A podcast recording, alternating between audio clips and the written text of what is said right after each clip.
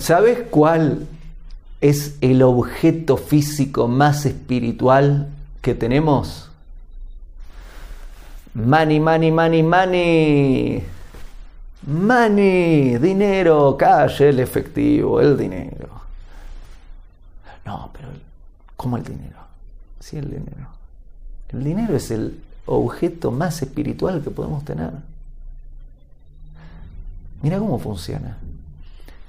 Con billetes, dinero, podés comprar alimento para alimentarte a vos y alimentar a tus hijos. Podés construir una casa.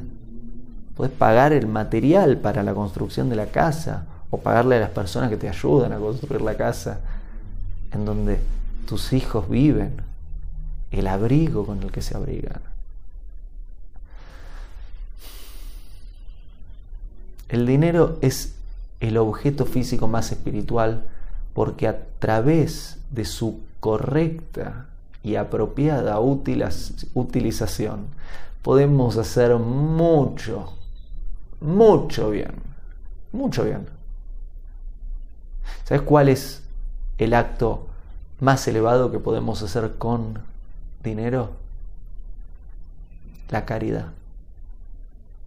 Ah trabajo, me esfuerzo, hago ahí como proyectos, trabajo, recibo dinero que puse en mi vida y agarro y regalo parte de ese dinero, se lo doy a alguien que lo necesita más que yo.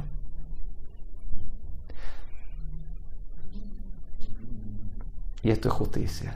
Esto no es un regalo ahí como, ay, qué bueno que soy. Esto es justicia, esto es justicia divina. Dinero su buena utilización hace que funcionen muy bien las cosas.